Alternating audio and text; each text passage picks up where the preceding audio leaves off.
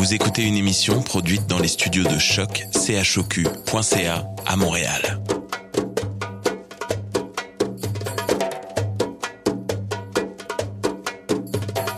Bienvenue à Radio Dodo, une émission dédiée aux tout petits enfants en difficulté. Radio Dodo est neutre et patronnée par la Commission canadienne pour l'UNESCO. مرحبا بكم في راديو دودو إذاعة عالمية من أجل كل طفولة الذين عاشوا الصعوبات راديو دودو مبادرة حيادية تحت رعاية الهيئة الكندية اليونسكو Welcome to Radio Dodo, a radio dedicated to all children in difficulty. Radio Dodo is neutral and patroned by the Canadian Commission of the UNESCO. Vous écoutez Radio Dodo. You're listening to Radio Dodo. تسمعوا راديو دودو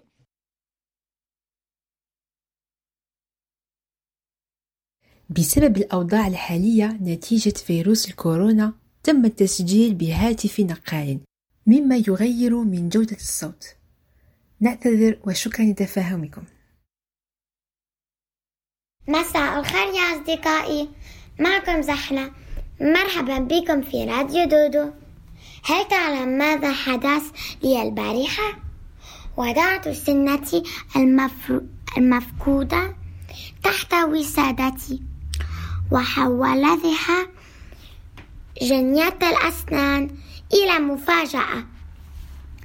لذلك ننهي لها حلقات الليلة. أولا نتعلم مع غفعل بوك كيف التقاط الجنية.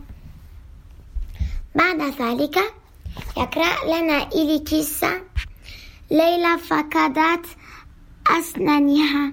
ننهي مع قصة جنية الأسنان ليلى سعيدة Bonjour, mon nom est Blanche et j'ai 6 ans. Je vous chante la chanson des dents de lait. C'est ma première dent qui est tombée, une jolie petite dent de lait. C'est ma première dent qui est tombée, une jolie petite dent de lait. Je la mettrai ce soir sous mon oreiller, elle se changera en pièce de monnaie. Je la mettrai ce soir sous mon oreiller, elle se changera en pièce de monnaie.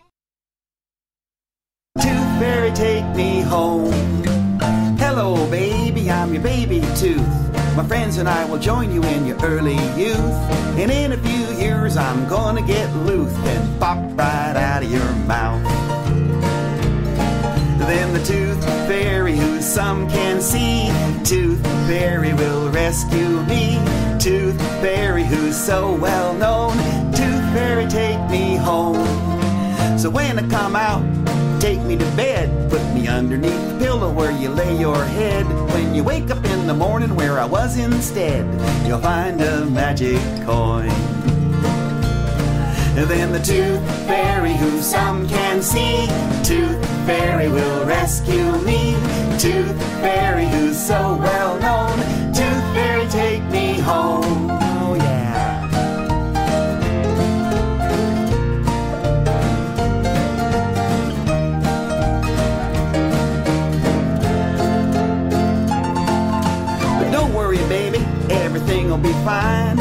Get another tooth and it's waiting in line. Like your mommy and your daddy, it's the very same kind, and you have it for the rest of your life.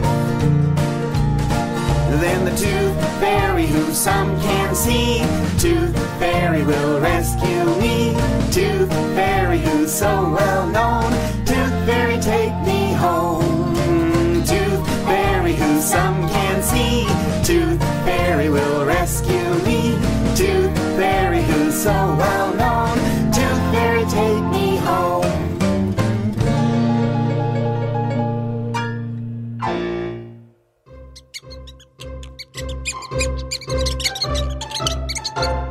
Connais-tu la petite souris? Elle passe le soir dans ton lit pour rechercher tes dents de lait cachées sous ton gros oreiller. Petite souris, petite chipie, viens vite te voir sur mon lit. Petite souris, petite coquine, tu trouveras mes petites canines. Elle n'aime pas les dents sales. N'oublie pas de te les brosser. Le matin et le soir, c'est génial. Si elles sont blanches, alors c'est gagné. Petite souris, petite chipie, viens vite te voir sur mon lit. Petite souris, petite coquine, tu trouveras mes petites graines.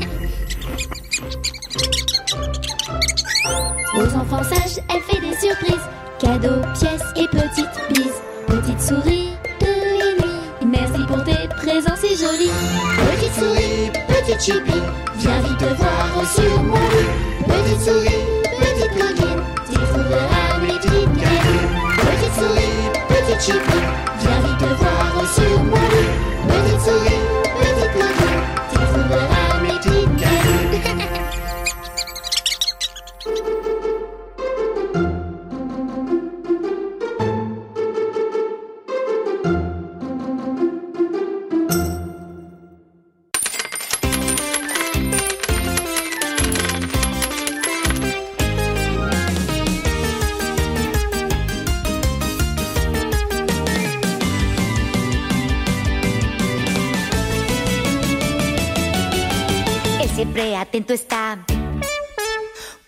Vas a acostar,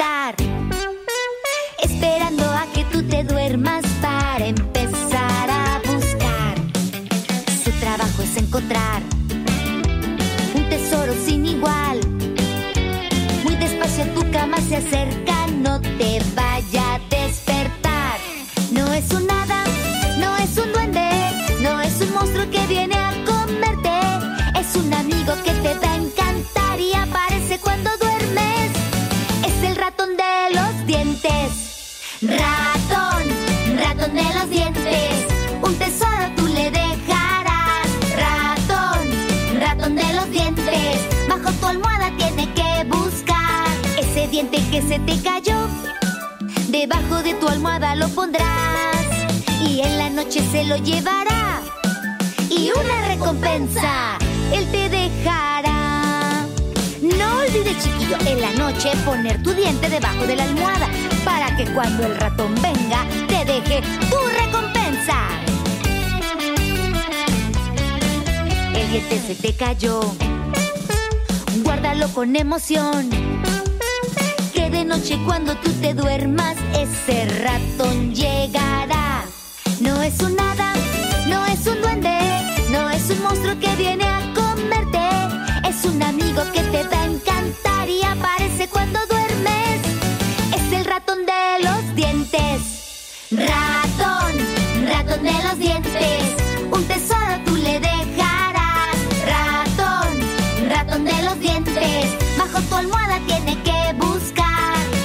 que se te cayó. Debajo de tu almohada lo pondrás y en la noche se lo llevará. Y una recompensa, él te dejará. Él te dejará.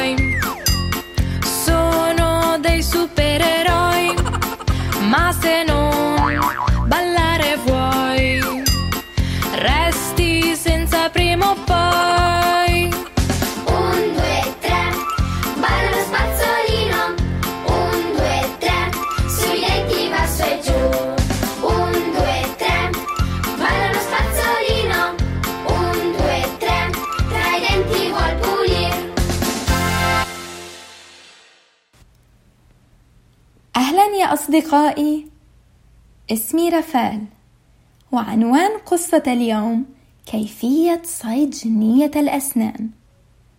بقلم آدم والس مكايفة لراديو دودو. الساعة الثالثة وتسع دقائق. كل شيء هادئ. رن الجرس. حان الوقت للذهاب إلى العمل.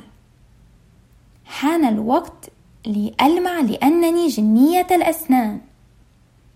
ففي كل ليلة بعيدا عن الأنظار أجمع ثلاثمائة ألف أسنان. أجنحتي تأخذني بعيدا لكن من فضلكم لا تحاولوا الإمساك بي فأنا حقا سريعة جدا. كل مساء يجب أن أتجنب الفخاخ التي تضعها لي. الليلة على سبيل المثال. وضع جورج فخا. يريدني في صندوق. سأخذ سنته وبعد ذلك للمتعة سأخفي كل جواربه. في منزل آخر أرى حلوى القطن. أحب ذلك لكنني لن أحاول أكلها. كل فخ تم وضعه لي أكيد سأهزم لسلمى فكرة جيدة. فخ مصنوع من الخيط. سأحصل على أسنانها ثم أترك قطعة نقدية لأدفع لها ثمن خسارتها. هل هذه قطة؟ هذا الفخ جيد. أنا معجبة جدا. كادت أن تنجح. لكن لدي غبار سحر ذهبي لن أسمح لك بالفوز. المنجنيق يطلق عليها حلوى لاصقة لم يأسرني لكنها تلتصق بي قليلا فقط. الضوء مطفى في غرفة سارة. سأحتاج إلى باذل جهد لأطير بأمان. الآن وصلت عند مصطفى فهو طفل مبدع لقد صنع قفصا لي ألست أكثر من قفص؟ هل هذه نهايتي؟ من الأفضل أن تقلب الصفحة لأنني آمنة أصدقائي هنا لمساعدتي وبعد ذلك أخيرا عدت إلى المنزل مرة أخرى. الأسنان سليمة. الطفل الذي سيقبض علي في الفخ لم يتم العثور عليه بعد.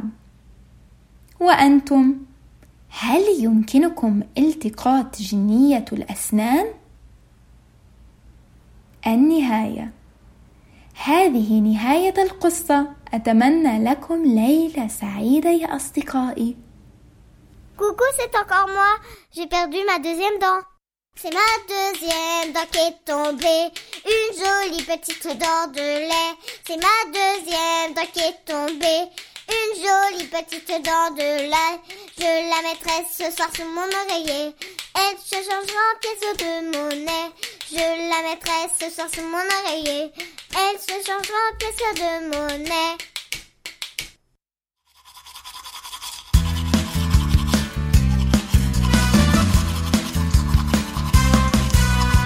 نزول شمال يمين كل يوم اسنانكن يا حلوين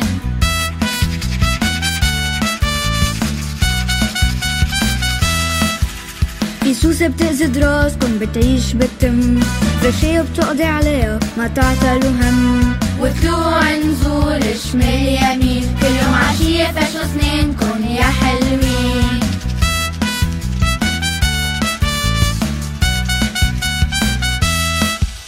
بالأول حطوا على الفقشاية شوية معجون بصير تبكن يعمل رغوة مثل الصابون. وطلوع نزول شمال يمين كل يوم عشية فرشوا اسنانكن يا حلوين.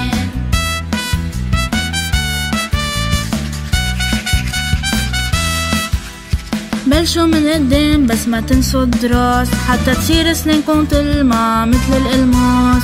وطلوع نزول شمال يمين كل يوم عشية فرشوا سنينكم يا حلوين.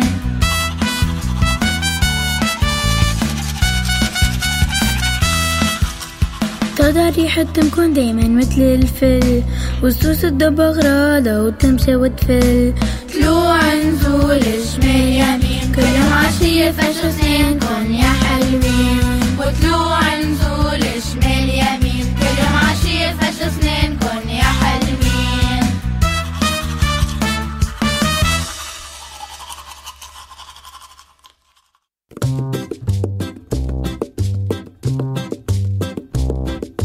C'est la gentille petite souris qui trottine dans la nuit chercher là-dedans de lait que t'as caché sous l'oreiller.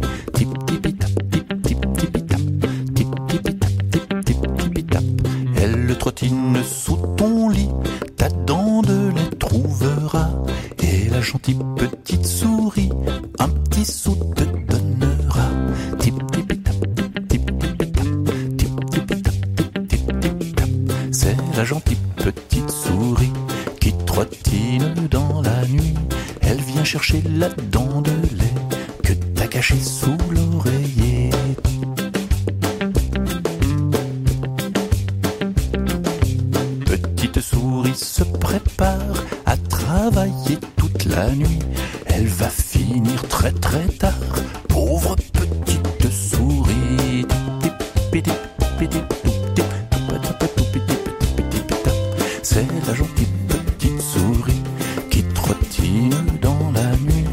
Elle vient chercher la dent de lait que t'as cachée sous le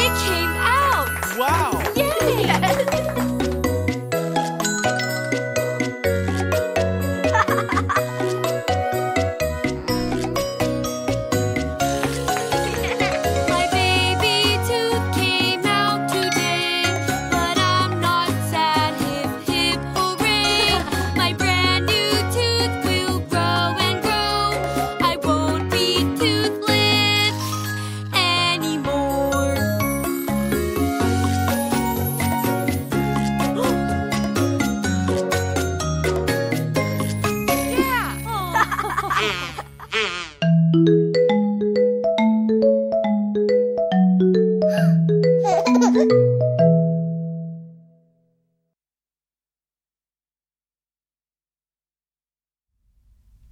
أصدقائي أنا إيليا رجعت معكم اليوم بقصة جديدة من موقع إي بوك عنوان قصتنا لليوم ليلى فقدت سنها. خليكم معي لنبلش قصتنا.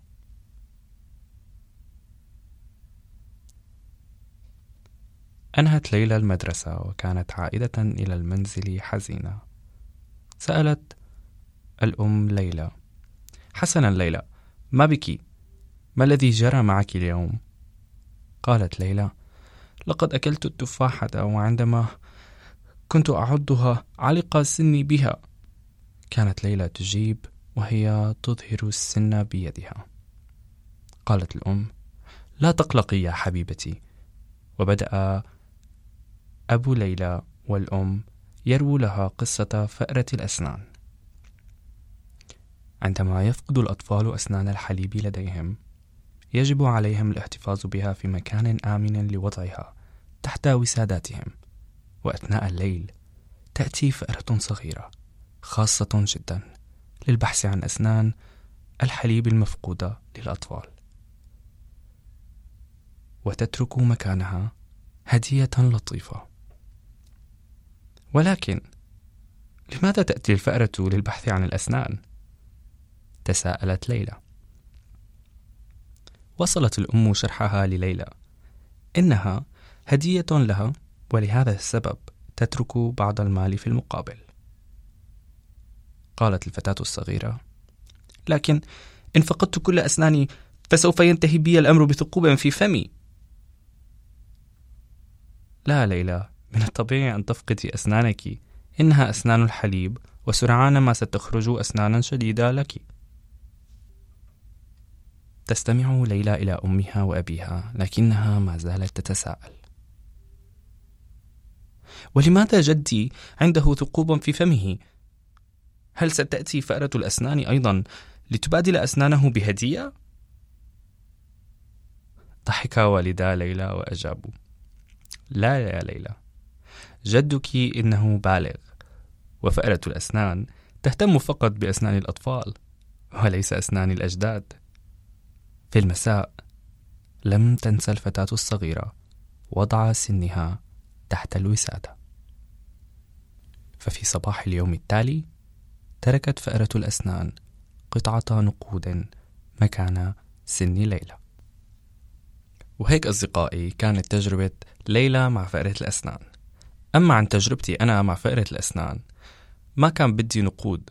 أنا كنت بحب أرسم كتير وبوقتها كنت ما عندي ولا فكرة لأقدر أرسم شي جديد. فكانت أمنيتي إنه فأرة الأسنان تاخد السن وتترك لي فكرة جديدة لأقدر أرسم من جديد. وأنتوا أصدقائي شو بتتمنوا فأرة الأسنان تترك لكم؟ ممكن يكون أي شي بسيط أنتوا بتتمنوه وما بالضرورة يكون هو النقود. ضلوا بخير وبشوفكن بقصة جديدة ومغامرة جديدة. تصبحوا على ألف خير.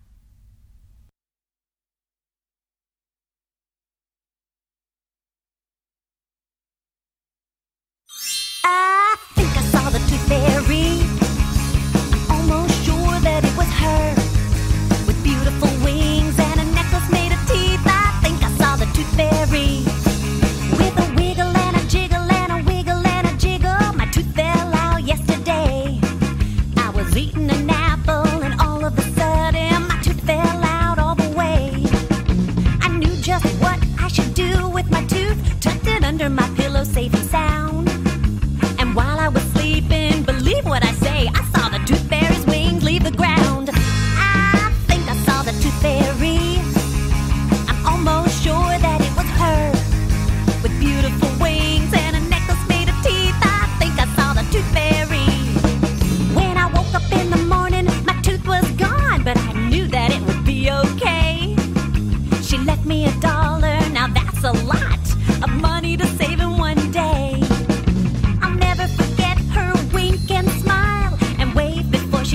flight.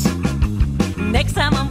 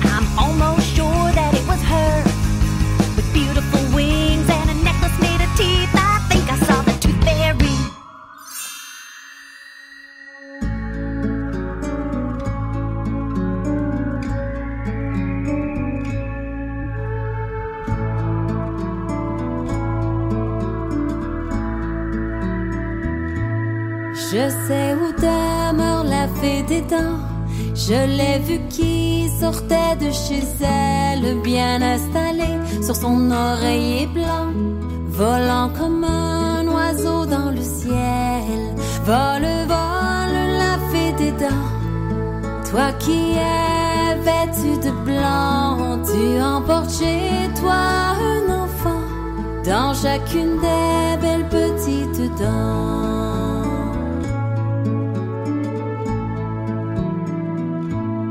Elle se dirige chez un enfant qui dormait dans ses draps de flanelle, mais qui était aussi très impatient que la fée découvre son trésor pour elle. Vole, vole, la fée des dents. Toi qui es vêtu de blanc, tu emportes chez toi un enfant dans chacune des belles petites dents.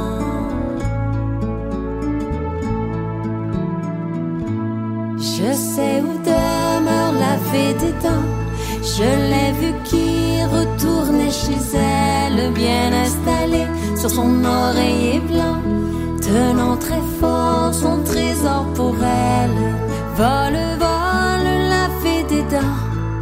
Toi qui es vêtu de blanc, tu emportes chez toi un enfant dans chacune des belles petites dents.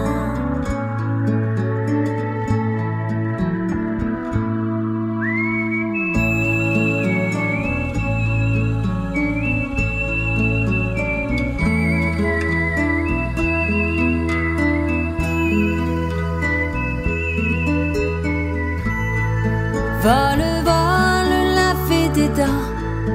Toi qui es vêtu de blanc, tu emportes chez toi un enfant dans chacune des belles petites dents.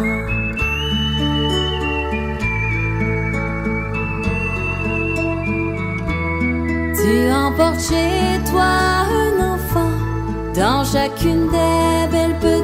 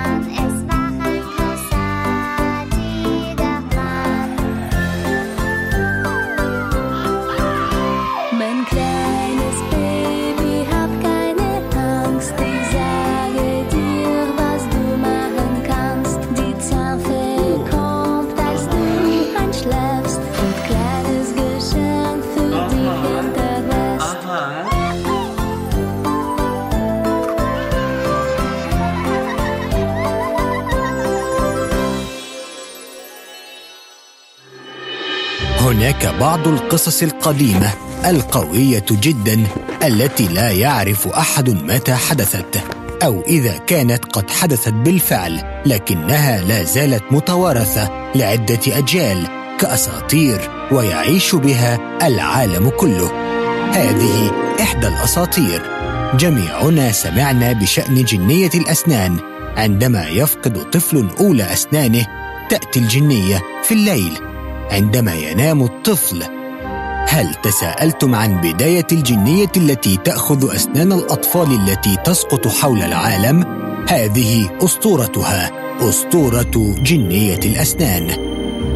هذه القصة حينما لم تكن هناك نجوم في السماء، كانت السماء تحتوي على الشمس والقمر فقط، وتبدأ القصة في أرض الجنيات جميعنا نظن أن حياتهن مليئة بالسحر ولا يبذلون مجهودا لتعلم أي شيء. آه لكن هذا غير صحيح. على الجنيات أن يذهبن للمدرسة ليتعلمن كيفية استخدام سحرهن وهذا ليس سهلا دائما. هيلدا. آه آسفة آسفة. جدا جدا. آسفة جدا. أوه أنا سأنظف. لا بأس. سأفعلها. هيلدا تعالي هنا. فلتحولي هذه الزهرة الصغيرة؟ آه حسنا. أوبس. آه أوه لا لا لا لا لا لا, لا. آه. حسنا يا هيلدا حوليها لشيء ما. حسنا؟ آه آه. ماذا؟ أي شيء عدا هذا. رجاءً.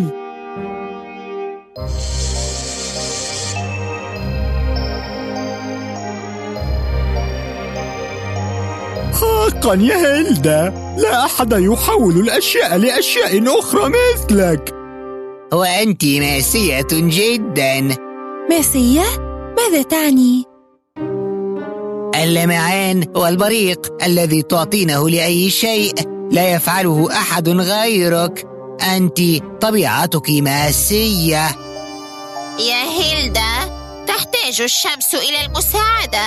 تعالي هنا وأعطيها بعض اللمعان. تطلبين مني إعطاء لمعان للشمس؟ بالتأكيد قادما. ولهذا كانت هيلدا تجيد شيئا واحدا وهو إعطاء اللمعان والبريق للسماء. تقوم الجنيات بالتخرج عندما يحصلن على وظائف بناء على المهارة. في ذلك اليوم استيقظت هيلدا مبكرا عند بزوغ الفجر. كانت متحمسة لأنه كان اليوم الذي ستقوم فيه بوظيفتها وتحمست للوصول لقاعة التخرج. ارتدت ملابسها وطارت في السماء الجميلة الواسعة. أوه كم أحبت الطيران جدا. لو استطاعت لطارت حول العالم كله بدون توقف. بينما تشعر بالنسيم وتشعر بجناحيها يرفرفان في الهواء حولها. لكن فجأة سمعت صراخا. طفلي. سقط طفلي المسكين من على الشجرة. لا يمكنه الطيران النجدة أمسكت به. أوه أيها الصغير كم أنت خائف. آه. أنت بأمان هيا سأعيدك لعشك. شكرا لك. أنت مريضة. تغيير الطقس. آه آه, آه أتشو. سأكون بخير. آه أوه لا يا مسكينة دعيني أحضر الجنية المعالجة. لا بأس ستعرف كيف تجعلك تتحسنين. لذا طارت هيلدا لبيت المعالجة وأردتها الطيور. احتاجت المعالجة لقطرات الندى لإعداد الدواء. أحضرت هيلدا القطرات واتجهت للشمس لجمع بعض أشعتها من أجل الطائر. ها نحن ذا تناولي هذا وسوف تتحسنين. أشكرك شكرا جزيلا. شكرا لك يا هيلدا. حقا هذا نبل حقيقي منك. لا مشكلة. في الواقع مشكلة كبيرة. سوف أتأخر كثيرا على موعد تخرجي. وداعا اعتني بنفسك. تأخرت هيلدا للغاية على موعدها. وعندما وصلت لم تعد هناك أي وظائف. ماذا؟ كل وظائف الجنيات انتهت إذا ماذا سأفعل؟ سوف نجد لك وظيفة تلائمك يا هيلدا إن ما أجيده هو إعطاء اللمعان والبريق للأشياء وتحويل شيء لشيء آخر هل هل أحول التربة إلى إلى ذهب؟ آه لا نحتاج التربة للأشجار والغابات والزهور لتنمو أوه أجل آسفة أمم. هل أجعل كل شيء يلمع لنجعل العالم متلألئا؟ أوه لا اللمعان قد يؤذي العين وأيضا من سيرى جمال الألوان إذا أصبح كل شيء براقا ولامعا هيلدا يا عزيزتي تنفسي كوني صبورة. أنت ماسية يا هيلدا شيء ما سيلمع لأجلك قريبا.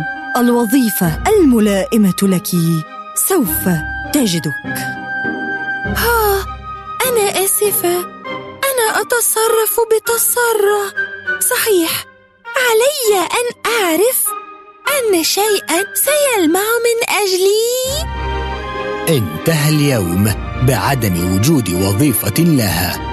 حسنا قد تقولون إنها حرة ويمكنها الطيران إلى حيثما تريد لكن المتعة جميلة عندما تأتي مع هدف. كان مؤلما لهيلدا أن ترى الجنيات تعمل ولا يوجد ما تفعله فأخذت قرارها. وهو أن تجوب العالم وتبحث عن شيء لتفعله بنفسها وبينما تطير في إحدى الأمسيات وصلت لقصر وسمعت صراخا. أمي انظري ماذا حدث! ما؟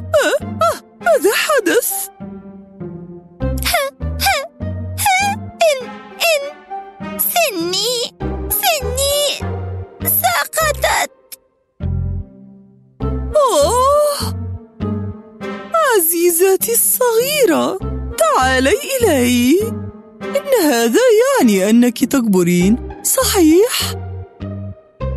لا لكن أبدو مضحكة جدا وأنا أحب أسناني أوه تبدين جميلة كما أنت الأطفال يفقدون أسنانهم اللبنية عندما يكبرون وقريبا جدا ستحصلين على سن جديدة مكان السابقة حقا؟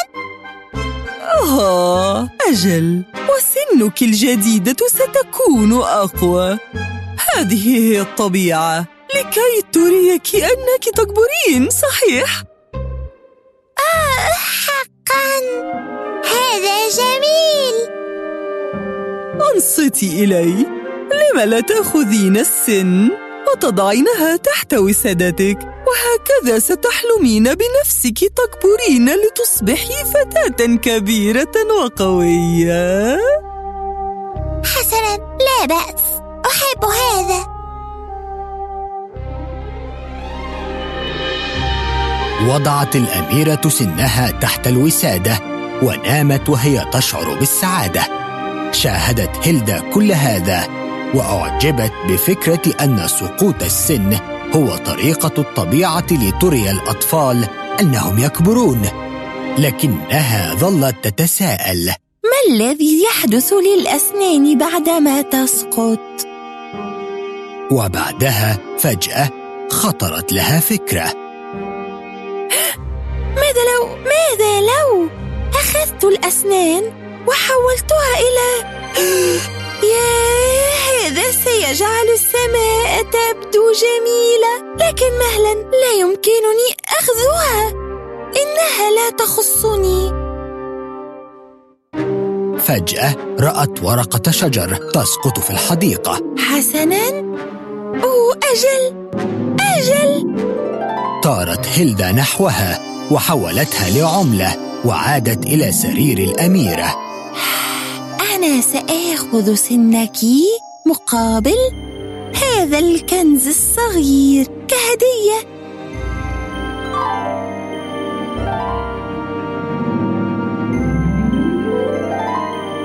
وبعدها قامت بفعل شيء مبهر مع السن حولتها إلى نجمة وأرسلتها عاليا في السماء. أوه تبدو النجمة جميلة وخطرت لها فكرة أخرى. ماذا لو؟ ماذا لو؟ أخذت الأسنان التي تسقط في مقابل كنز وحولتها إلى بريق من أجل السماء. مرحى! ملايين من الأطفال حول العالم. سوف أطير وسأجعل السماء تلمع وسوف أحصل على وظيفة لي. مرحى! وهكذا أصبحت جنية الأسنان. هيلدا الجنية الماسية من أرض الجنيات تسافر الآن حول العالم تجمع أسنانا سقطت مقابل كنز صغير وتحول الأسنان إلى نجوم. استمرت هكذا لزمن طويل ولهذا يدعونها الآن بجنية الأسنان. نتعلم من قصتها. أنك إذا عزمت على إيجاد مكانك في العالم أنت سوف تجده. بالمناسبة تأكدوا من غسل أسنانكم مرتين يوميا لأنها تأخذ الأسنان النظيفة فقط.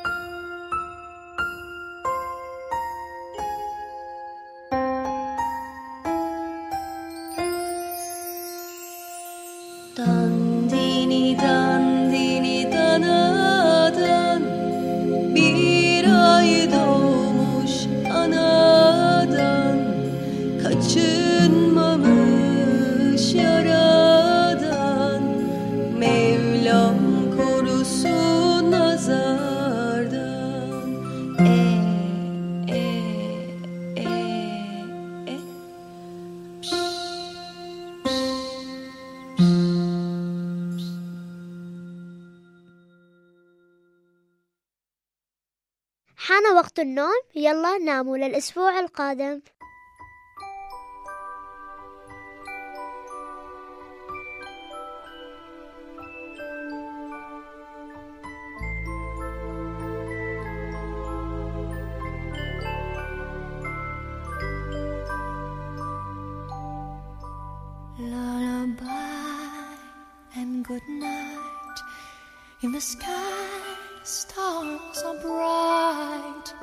head flowers gay. Set your slumber still, day lullaby and good night. In the sky stars are bright. Round your head flowers gay. Set your slumber till day close your eyes now and rest. May these hours be blessed. Close your eyes now and rest. May these hours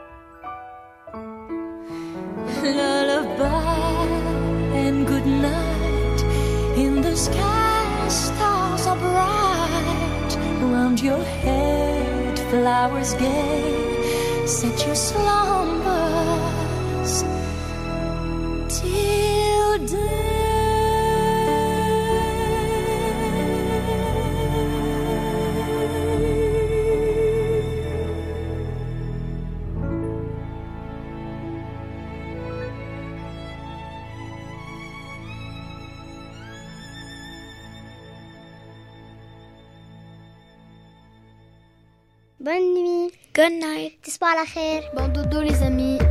Bon doudou